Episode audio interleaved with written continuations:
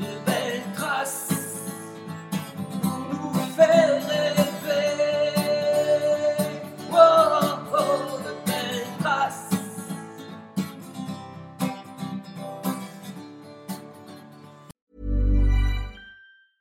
A lot can happen in three years, like a chatbot may be your new best friend. But what won't change? Needing health insurance. United Healthcare Tri Term Medical Plans, underwritten by Golden Rule Insurance Company, offer flexible, budget friendly coverage that lasts nearly three years in some states. Learn more at uh1.com. Life is full of awesome what ifs, and some not so much, like unexpected medical costs. That's why United Healthcare provides Health Protector Guard fixed indemnity insurance plans to supplement your primary plan and help manage out of pocket costs. Learn more at uh1.com.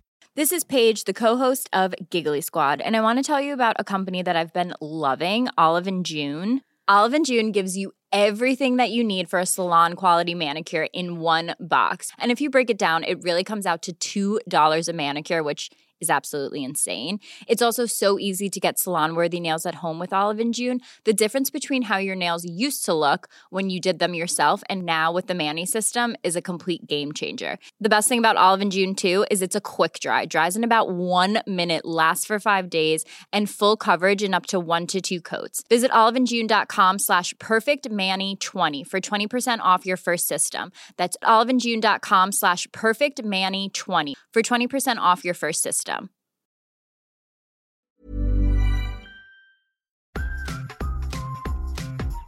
Bonjour à toutes et à tous, bienvenue dans le podcast Les Belles Traces. Je suis Flo Masnada, skieuse et passionnée de sport. Choisir, dessiner, laisser ma trace, c'est ce qui m'a guidée pendant des années, et je souhaite que cela continue. Alors j'ai pensé qu'à travers ce podcast, je pourrais donner la parole aux grands champions, mes amis que j'ai eu la chance de côtoyer pendant des années, pour qu'ils nous transmettent leurs messages, leurs valeurs, leurs belles traces quoi. Ils nous ont fait vibrer et continuent à provoquer des émotions uniques chez nous. Alors, tendez l'oreille et soyez à l'écoute de leur souffle plein d'énergie positive. C'est parti Alors mon invité du jour est multifacette. Pas boule la facette. Quoique, nous avons fait notre carrière en parallèle. Lui a choisi les champs de boss, car c'était plus fun. Il faut bien dire qu'il a un peu secoué les skieurs alpins qui prenaient les freestylers de haut. Ce champion hors norme m'a toujours impressionné par sa capacité à rebondir, car peu savent tout le travail qu'il y a derrière ses réussites. Cet investissement qu'il a mis dans chacun de ses projets. Aujourd'hui, il est toujours dans le partage, le show, et c'est une grande chance pour nous, tous, de pouvoir l'écouter dans les belles traces. Bonjour Edgar Gros-Perron. Salut Flo. Comme Salut. tu dis, on a une carrière en parallèle, donc on se tutoie et puis euh, hein, Ah oui, oui, oui, non, on s'appelle par nos petits Nos petits sobriquets. noms. Voilà, Ouais. c'est ça. Mon gaillard. Voilà. Alors, merci de nous recevoir à Annecy. Alors, j'aimerais commencer par un, un souvenir de ta carrière.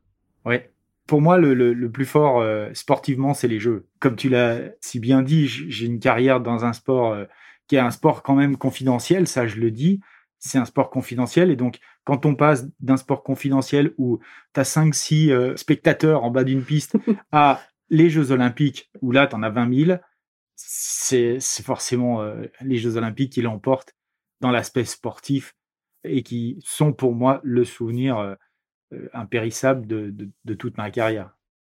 Oui, en plus, euh, une météo particulière, les, jeux en France, beaucoup de choses autour, quoi.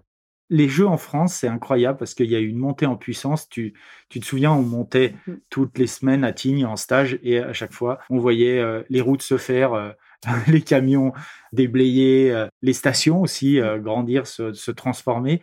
Ces Jeux, ça n'a pas été juste une épreuve sportive, ça a été une véritable euh, rénovation en fait. ce que disaient les, enfin, les, les responsables, c'est que on avait 20 ans de retard, hein, on a pris 20 ans d'avance grâce aux Jeux sur un événement qui a peut-être duré 15 jours et qui nous a mis en valeur, mis en lumière. Mais ces jeux-là, ça a été euh, 8 ans de préparation et, derrière, ça nous a propulsé. Ça a propulsé la région, en fait, dans une, dans une dynamique touristique euh, assez, euh, assez incroyable. Alors justement, tu parles de ces jeux d'Albertville. euh, je vais rebondir. euh, une personne qui t'a inspiré, je le sais, c'est c'est Jean-Claude Killy. Donc, est-ce que tu peux nous en parler? Est-ce que tu le connaissais avant, avant les jeux, justement ou, et, et quelle a été l'évolution de ta relation avec lui? Eh ben en fait, je connaissais pas Jean-Claude avant les Jeux. La première fois que je l'ai rencontré, je m'en souviens très très bien. Il nous avait accueillis tous les champions du monde du ski français à Albertville dans son QG et il nous avait fait visiter en fait les jeux. C'était à trois ou quatre mois du, du lancement des, des, jeux. Et euh, c'est là pour, pour, la première fois que je l'ai rencontré. Il y avait plein, plein de champions français de toutes les générations confondues, euh, dans, évidemment aussi tous les sports. Et c'était c'était chouette et il nous a raconté euh, les jeux, comment il les avait construits avec Michel Barnier, toute l'équipe. Et je me souviens très bien, on est arrivé à un moment donné dans une salle il y avait des gros ordinateurs et, où il nous expliquait que c'était à cet endroit-là que les, tous les résultats, l'ensemble des résultats, tous les jours de compétition, allaient arriver pour être validés, authentifiés. Et euh, j'ai levé le doigt et puis j'ai dit Jean-Claude, vous pouvez déjà mettre mon nom euh, en haut de la, en haut de la, la liste pour les boss. C'est comme si c'était fait. Et euh, tous les mecs m'ont regardé. Il y a le gratin, quoi. Et euh, ils m'ont regardé. Ils se sont dit, c'est qui ce petit branleur, quoi? Et euh, ils ont eu raison. parce que c'est parce que j'étais ce petit branleur que j'y suis arrivé. Alors justement, qu'est-ce que, qu'est-ce que ce petit branleur a mis en place pour atteindre ses objectifs? Parce qu'à ce moment-là, c'est quand même effectivement ambitieux. On n'a pas l'habitude en France d'avoir quelqu'un qui, qui, qui affiche, voilà, qui Ouais. fanfaronne, qui affiche ses objectifs comme ça. Ça fait un peu peur. Et euh, mais qu'est-ce que toi tu as mis en place dans, dans ce qu'on ne connaît pas vraiment en fait? Ben, déjà, l'objectif, parce que on... c'est pas aussi évident de se fixer des objectifs aussi ambitieux et de les annoncer. Donc, moi, ce que j'ai voulu faire, c'était m'engager clairement auprès des gens qui m'aidaient à, construire euh, cet objectif en leur disant Eh, les gars, je vais gagner. C'est voilà, c'est même pas enfin juste un souhait, c'est pas je voudrais bien, c'est je vais le faire. Et donc euh, à partir du moment où ça, ça a été euh, extrêmement clair vis-à-vis des coachs, vis-à-vis de mon entourage, je l'ai aussi dit aux journalistes qui me posaient la question. C'était une manière pour moi de dire c'est pas facile d'atteindre un objectif qu'on se fixe, hein, et c'est mon défi, mais euh, c'est encore plus difficile ou très aléatoire de vouloir atteindre un objectif qu'on se fixe pas. Et donc c'était pour ça que la première chose qui me paraissait mais tellement, enfin évidente, c'était d'avoir ces jeux en ligne de mire pendant euh, 3 à 4 ans. Et euh, tout ce que j'ai construit, ce pourquoi je me levais le matin, euh, le travail qui était euh, réalisé tous les jours à l'entraînement, avec beaucoup de plaisir, d'enthousiasme évidemment, ce travail-là, il était fait pour servir en, partie, pour progresser petit à petit vers cet objectif. Et donc, pour moi, ça part de là. Quelque part, je veux dire, si, si le truc est pas clair, c'est tellement difficile qu'on a tous tout un tas de raisons de ne pas y aller, ou de renoncer à un moment donné, ou de prendre une tangente pour aller faire euh, autre chose ou pour se reposer un peu. Mais quand c'est super clair et qu'on est engagé vis-à-vis des gens qui nous entourent et que eux s'engagent aussi à délivrer du temps, euh, mettre à, à, se mettre à disposition du temps, de l'intelligence, de la compétence, euh, du talent, eh ben on peut plus reculer. Et moi j'aime bien cette situation d'être au pied du mur où on peut plus reculer, on peut pas s'échapper, on peut pas faire le coup de l'autruche. À un moment donné, ça se discute pas, c'est devant et on avance. Génial. c'est génial comme ambition et comme euh, ce que tu as mis en place, quoi. Mais donc, il y, y, a eu Jean-Claude Killy et je crois qu'il y a eu aussi une autre personne qui a beaucoup compté euh, dans, dans, dans, ta carrière, qui, ouais. qui, était dans le même état d'esprit, qui, qui t'a donné cet objectif-là. Ouais, c'est Nano Pourtier. Nano, qui était le capitaine de l'équipe de France. Le mec avait une autorité naturelle, était champion du monde de ski de boss, patron de l'équipe de France. C'était pour nous euh, la personne la plus importante de l'équipe. Et donc, euh, le gars qui avait le droit de vie ou de mort, c'est-à-dire, on est sélectionné, ou on n'est pas sélectionné, on va en Coupe du Monde, ou on reste à la maison. Quoi. Grosso modo, c'est Nano Pourtier, c'était ça. Quoi. Et lui, il a cette faculté, pour moi, je dis toujours, c'est un, un, mentor, c'est un véritable meneur d'hommes. Il l'a prouvé à maintes reprises, pas juste avec nous. Hein, C'est-à-dire que nous, il est issu du ski de boss, donc euh, voilà, il, il, sait de quoi il parle quelque part. Mais après euh, nous, il a quand même euh, entraîné l'équipe de France de bobsleigh. Et puis ensuite l'équipe de France de hockey sur Qui a glace. été championne du monde et médaillée. Et ouais. à chaque fois, les résultats de ces équipes de, France, de ces nations, n'ont été des résultats qui n'avaient jamais été faits avant et qui n'ont jamais été refaits après. Ce qui prouve quand même que la patte de Nano Pourtier sur, sur la performance de l'équipe, elle est là, quoi. Et elle est, elle est, elle est assez évidente. Et c'est pour ça que je dis c'est un véritable meneur d'hommes. Et ce mec-là, effectivement, il m'a structuré, il m'a formé, il m'a structuré euh, intellectuellement, euh, mentalement, euh, pour affronter le sport de haut niveau. Et il m'a transmis, euh, moi c'est un peu comme ça que je vois les choses. J'ai eu deux grands entraîneurs dans ma vie, un au club des sports à la Clusa qui m'a transmis la culture du plaisir, parce que je fais un sport où la culture du plaisir est prépondérante, et Nano Pourtier m'a transmis la culture de la performance, C'est pas la même chose, c'est pas la même culture. Il m'a appris à travailler, il m'a- appris à, à me dépasser, il m'a appris à être professionnel, il m'a appris à travailler aussi avec mes adversaires hein, dans un groupe où j'ai des intérêts qui sont divergents euh, des autres et où il faut arriver à composer et faire la distinction entre ce qui se passe dans la vie et la vie de l'équipe et puis ce qui se passe sur le terrain, c'est-à-dire le jour des compétitions, et que ce qui se passe sur le terrain doit pas être une raison de pas se respecter dans la vie. Donc il m'a appris des valeurs, il m'a appris aussi à me prendre en main et à, à me rendre euh, autonome dans mon métier parce que pour lui, ce qui était vraiment plus important encore que nos résultats, c'était que on puisse avoir suffisamment de de, de, de qualité, de savoir, de savoir-être pour que à l'issue de notre carrière, dans notre euh, vie, on ait euh, les moyens, les réflexes intellectuels euh, pour s'en sortir. Et donc pour lui, c'était vraiment intéressant et c'est là aussi que ça fait enfin, c'est pour moi un sacré meneur d'homme, c'est que le gars, il prend le ski comme un prétexte et son métier, en fait, comme un prétexte pour nous permettre de nous épanouir dans notre vie. Il distingue gagner, ce qui vient servir ses intérêts à lui, parce que quand on gagne, lui, euh, ben, il gagne. hein. Donc, ce qui vient servir, il distingue gagner de la réussite. Nous, qu'on réussisse dans notre vie, honnêtement, euh, ça va pas changer son salaire. Si on gagne, oui, mais si on réussit dans notre vie, ça va rien changer. Sauf que lui, c'est le sens qu'il donnait à sa vie et, et le sens qu'il donnait à son métier. Et donc, comme il avait ça, qui était plus important que le fait qu'on gagne, eh ben, euh, ça a fait de lui, pour nous, un mec, euh, un, meneur, un mentor, un, gars qui nous emmenait, mais au-delà de ce que finalement, simplement le sport pouvait nous permettre de vivre. C'est vrai que moi, je fais souvent la différence entre un entraîneur et un coach. Dis l'entraîneur, bon, ben, qui te disent, tu mets le bras ici, euh, ah, ok, c'est bien, mais ça suffit pas. Surtout à haut niveau. À haut niveau, la différence entre un coach et un entraîneur, c'est que le coach, il, il va savoir jouer sur tes, enfin, il connaît bien déjà, et il va jouer sur tes forces et tes faiblesses, et voilà. Et justement, ce nano, est-ce qu'il était au départ avec toi de, de chaque course, et, et quel est, dans quel état d'esprit t'étais au, au départ? Qu'est-ce que tu te disais les cinq minutes avant? Ouais. Transporte-nous dans tes, dans Ouais, tes ouais, cinq minutes avant la course. Alors, en fait, euh, Nano avait des entraîneurs. Un des entraîneurs, moi, qui est resté le plus proche, c'est Philippe Bron, qui, pour moi, est le plus beau skieur, esthétiquement parlant, le plus beau skieur du monde, de toute génération confondue. Quand je suis arrivé en équipe de France, Philippe était numéro un mondial. C'était le meilleur du monde et euh, c'était vraiment un, gars pour qui, euh, d'abord, je le craignais. Pas en tant qu'adversaire, mais euh, en tant que personne, parce que c'est un chartreux, donc il est un peu, enfin, un peu pas austère, mais voilà, c'est un mec qui met un- une certaine distance et qui a une très grosse personnalité. Et en fait, euh, il est, il est devenu euh, très vite entraîneur de l'équipe. Il a arrêté sa carrière, il est devenu entraîneur de l'équipe de France. Et Philippe était au départ, Nano était à l'arrivée. Toutes les courses, c'était comme ça. Et donc, euh, la relation, en fait, je l'avais avec les, les deux le jour de la course. Et Philippe avait cette forte personnalité, mais en même temps cette grande discrétion et même cette pudeur qui fait qu'on était bien avec lui au départ parce que on se comprenait d'un regard, on n'avait pas besoin euh, de parler, euh, il voyait tout de suite si on était dans le coup ou si on n'était pas dans le coup, ou si on se posait des questions, si on avait des doutes sur euh, nos capacités, sur la piste, voilà, si ça nous posait problème ou pas.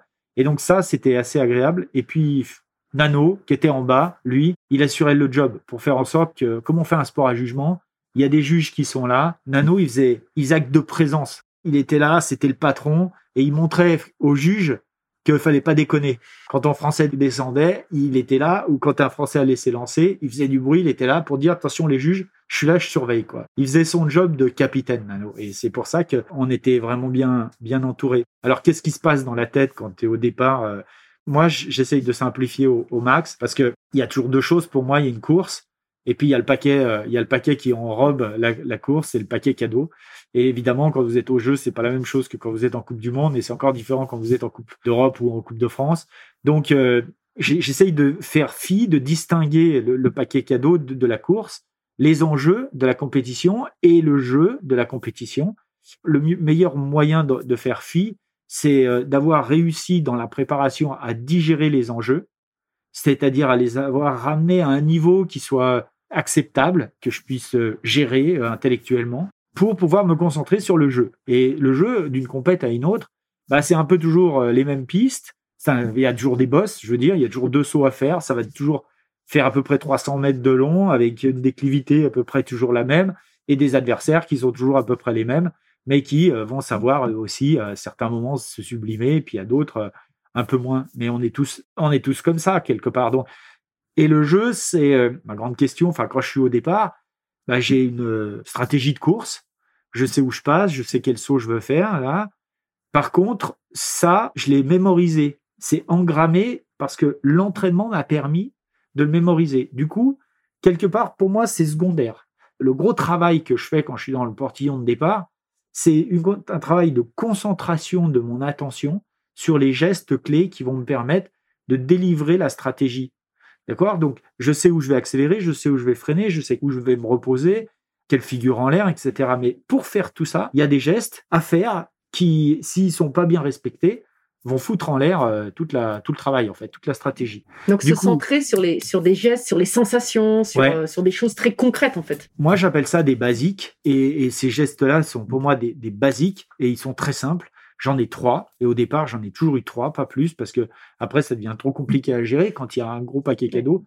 Et le premier, c'est de pousser sur mes bâtons. Alors, tu vas te dire, mais attends, t'as passé 10 ans à apprendre à pousser sur tes bâtons. Oui, mais c'est un enjeu pour moi parce que la piste est raide. On fait un sport contrôle, contrairement au ski alpin où on cherche dans chaque virage à accélérer chez vous. Moi, c'est à chaque virage, c'est un coup de frein.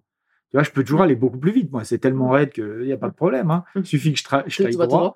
et, et c'est pas, et moi, le chrono est secondaire. Hein. Ça mm. ne, ne, vaut que pour 25% de la note finale. Donc, euh, c'est un sport de contrôle. Chaque virage est un coup de frein. Mais moi, je suis bien à une certaine vitesse. Je skie bien dans les bosses à une certaine vitesse. Donc, ma sortie du portillon de départ doit faire qu'en deux virages, je suis à mon rythme et je suis bien.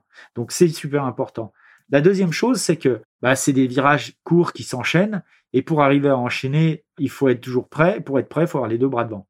Donc, le deuxième geste, c'est d'avoir mes deux mains dans mon champ visuel.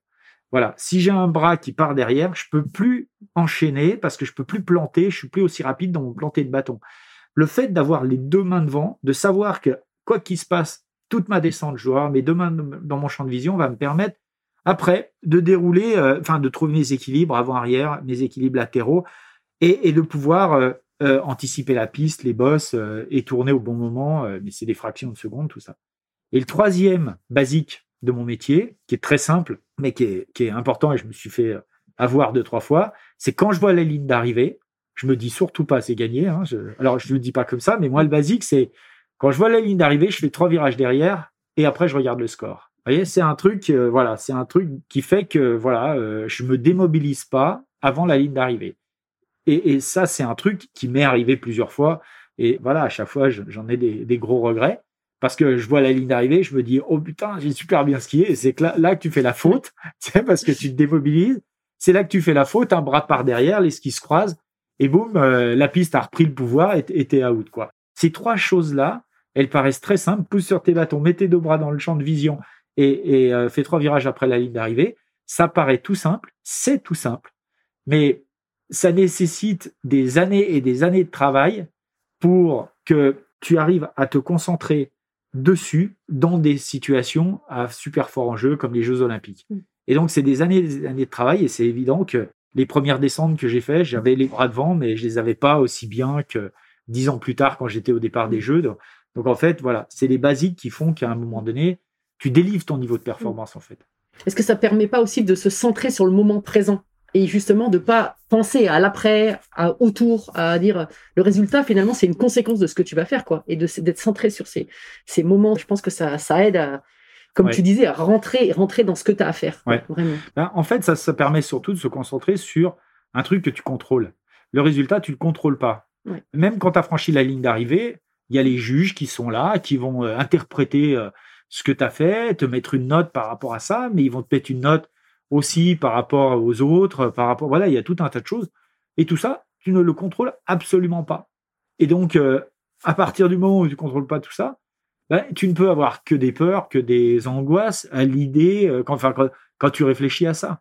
Or, ces angoisses, ces peurs que tu peux avoir, si tu commences à leur laisser de la place, c'est mort. Donc, pour pas avoir justement de place pour ces peurs, pour pas laisser la place à ces peurs de se développer, eh bien, il faut effectivement avoir, être assez hermétique. Et pour être hermétique, La nature ayant horreur du vide, moi, je remplis avec une attention focalisée à 200% sur, euh, sur mes basiques. Ouais. Et donc, je suis sur un truc que je contrôle parce que je contrôle Mm. ma poussée de bâton, je contrôle mes bras devant, je contrôle mon esprit quand je dis trois virages après la ligne d'arrivée. C'est des choses, j'en suis maître. Donc, euh, c'est ça, quelque part, le, je pense, la, la compétition. Il y a un moment donné, on parle beaucoup de concentration, de visualisation, tout ça, mais c'est fait pourquoi Être concentré sur des trucs qu'on contrôle et effectivement être dans l'instant présent. Ouais, c'est fort. C'est fort.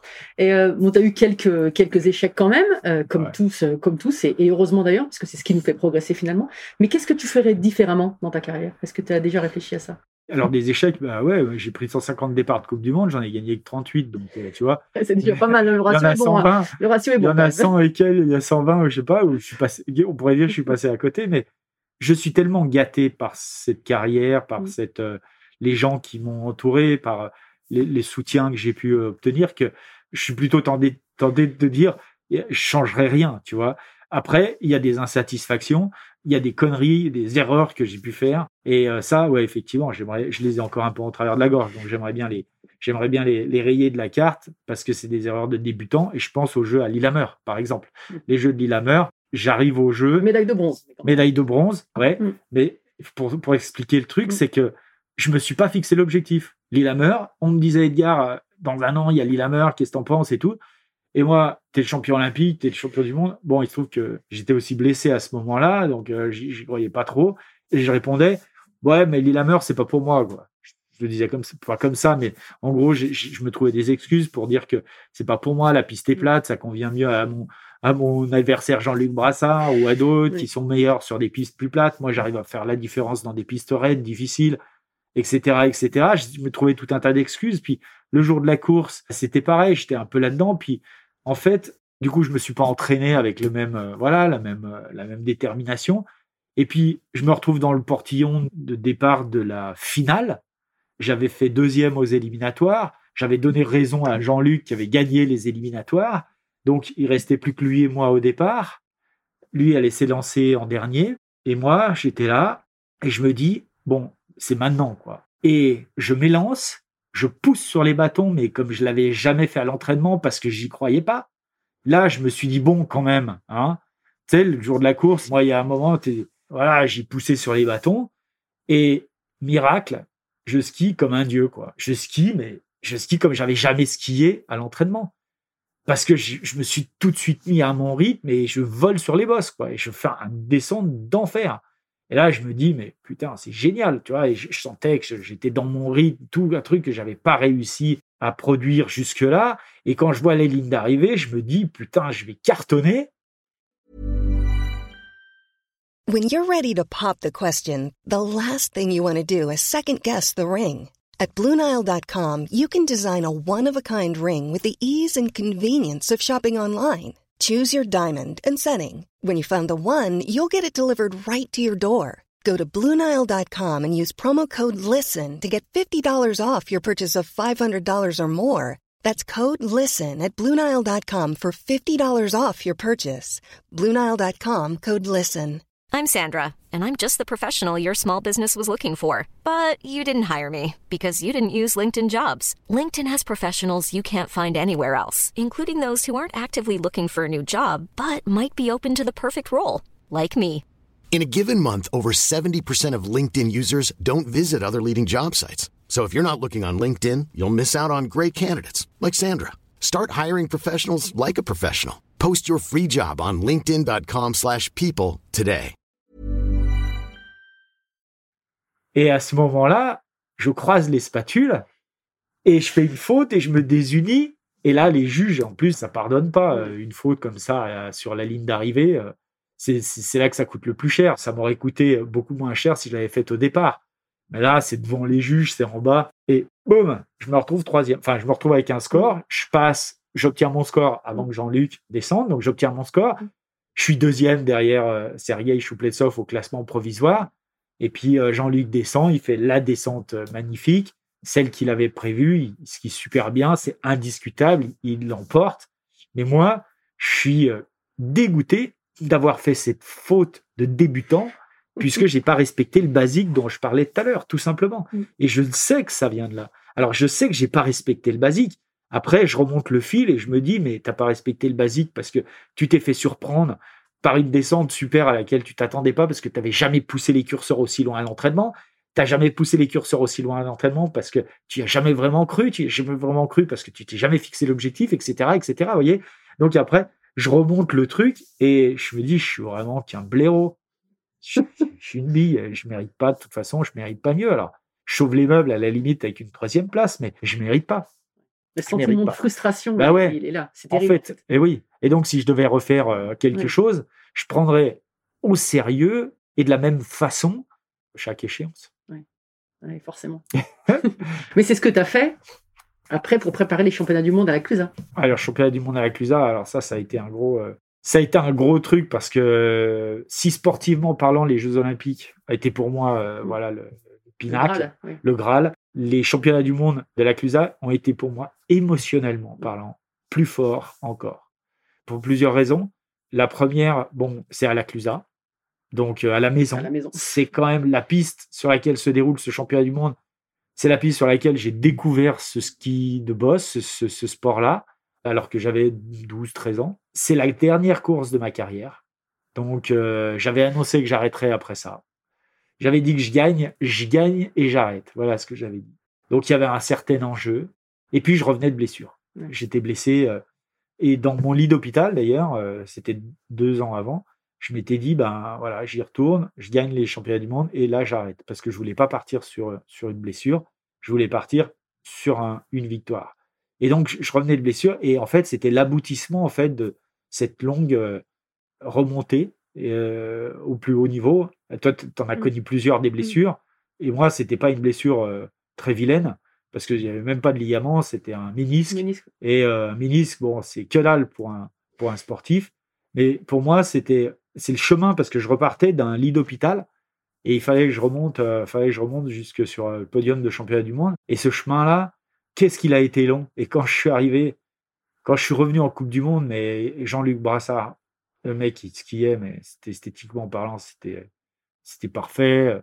Il y avait Sergei Choupletsov, un russe, qui était, qui était super fort. C'était la machine.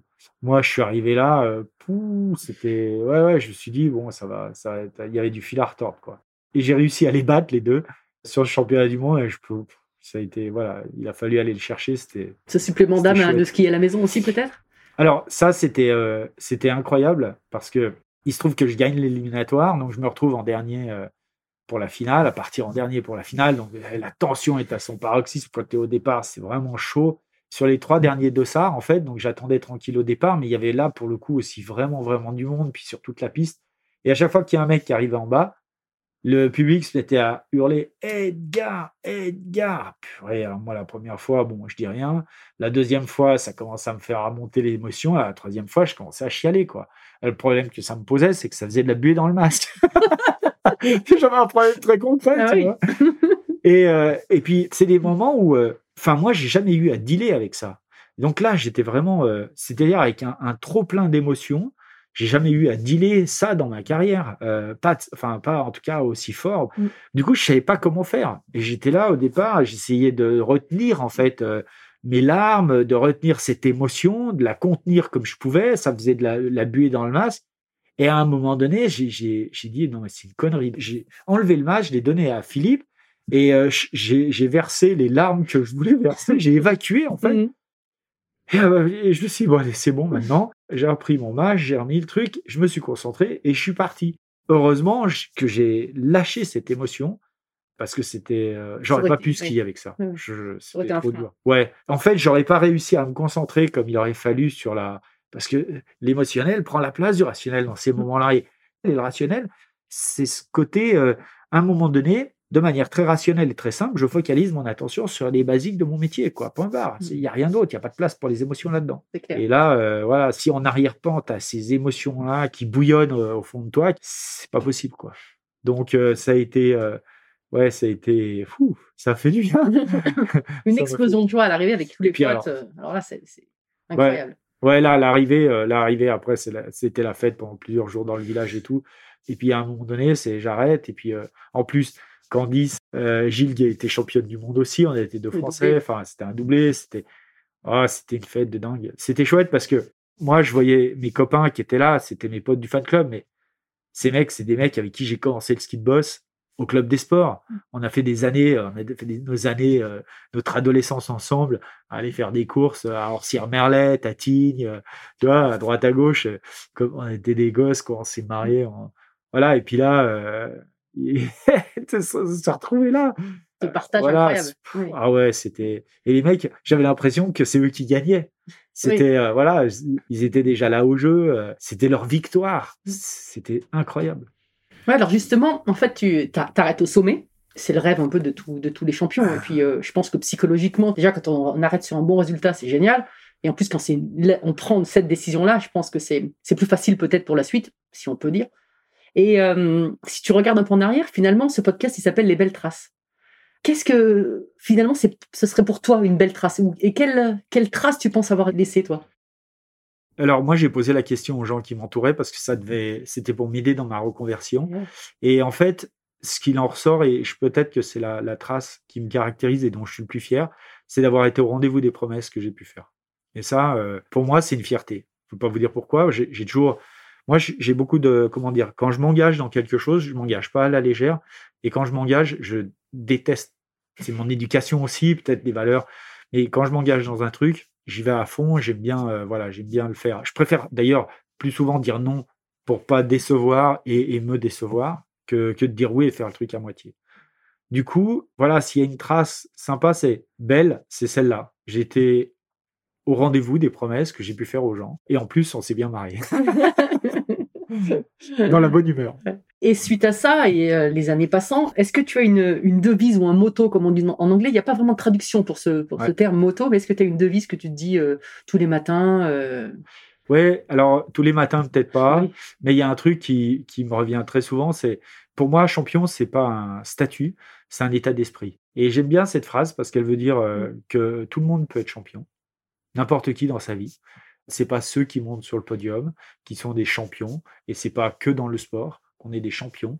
Champion, on peut l'être dans sa vie. C'est un état d'esprit, c'est une façon d'aborder euh, la vie, d'aborder les choses, d'aborder les problèmes, les difficultés, de les résoudre. Pour moi, c'est cet état d'esprit procède d'un- d'une approche plutôt positive euh, des situations. C'est-à-dire, oui, il y a des obstacles, mais est-ce qu'on en fait des problèmes ou est-ce qu'on en fait des opportunités? Ben, Le champion, il va plutôt avoir tendance à en faire des opportunités.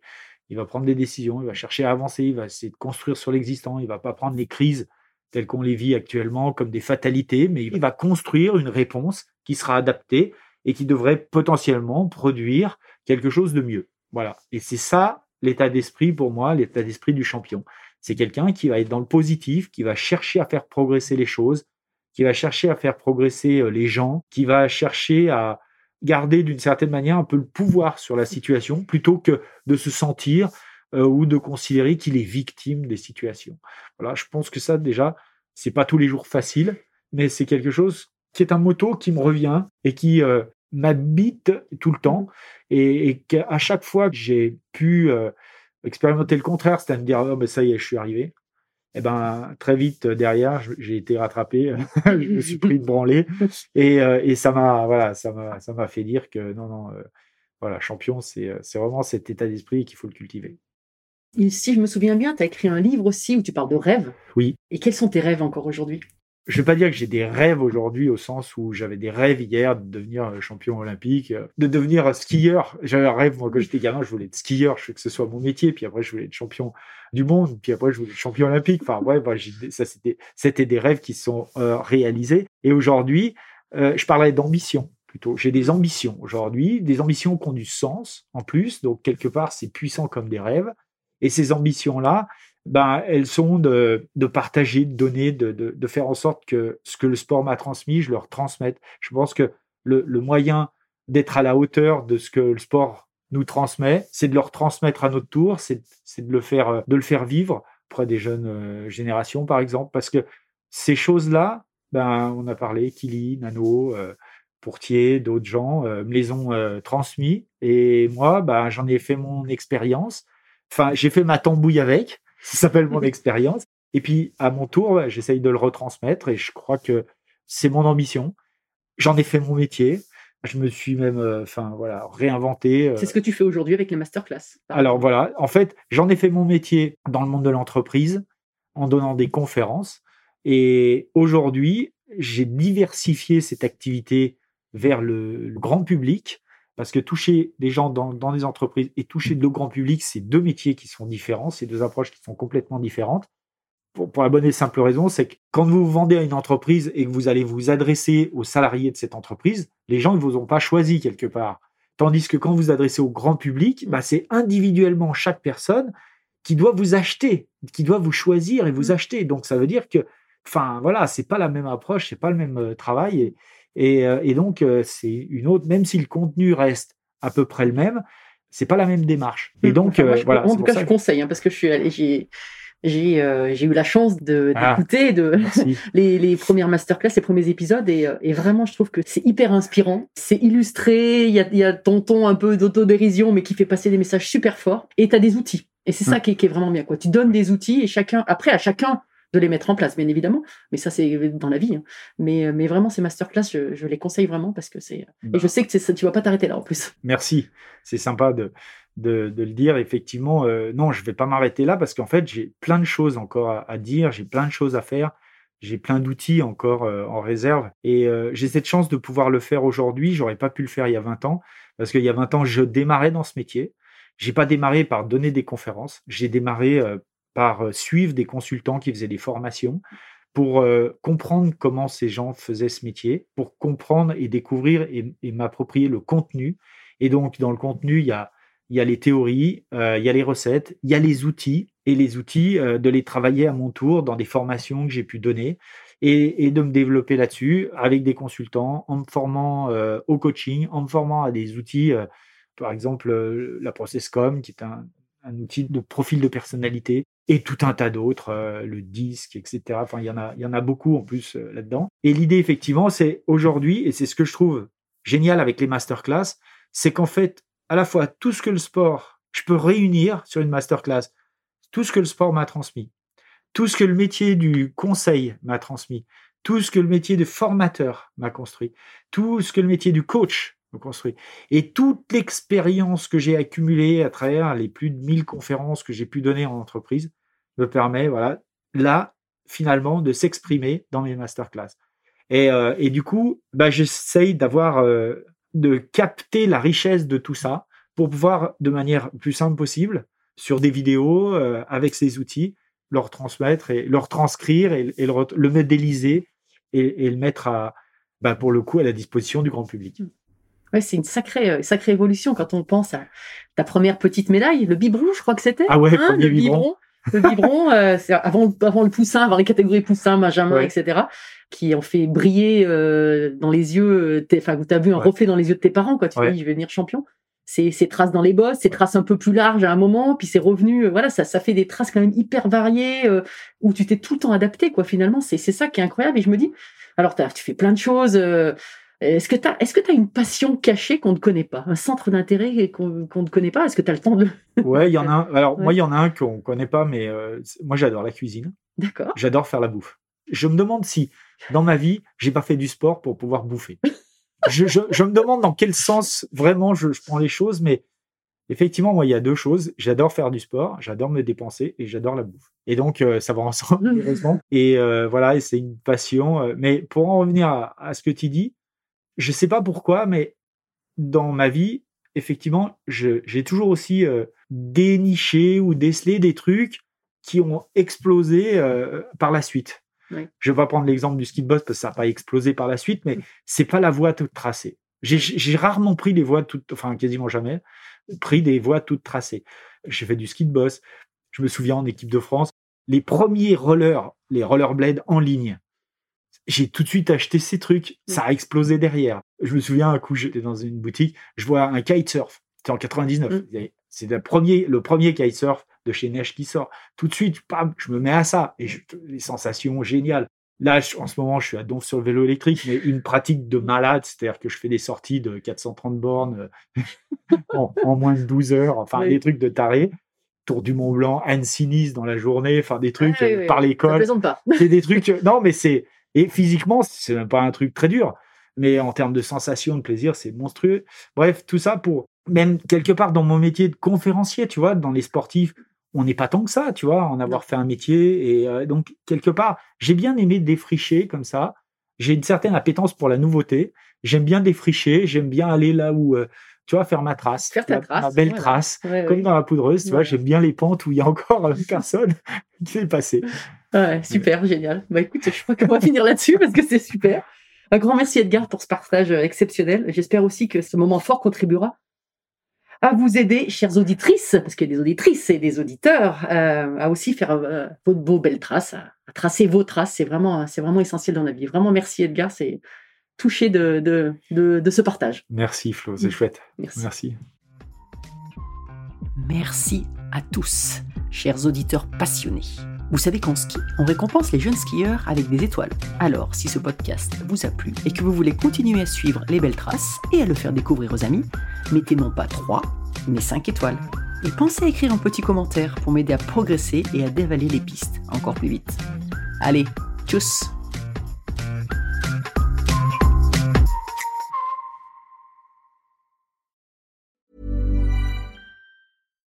When you make decisions for your company, you look for the no brainers. And if you have a lot of mailing to do, stamps.com is the ultimate no brainer. It streamlines your processes to make your business more efficient, which makes you less busy.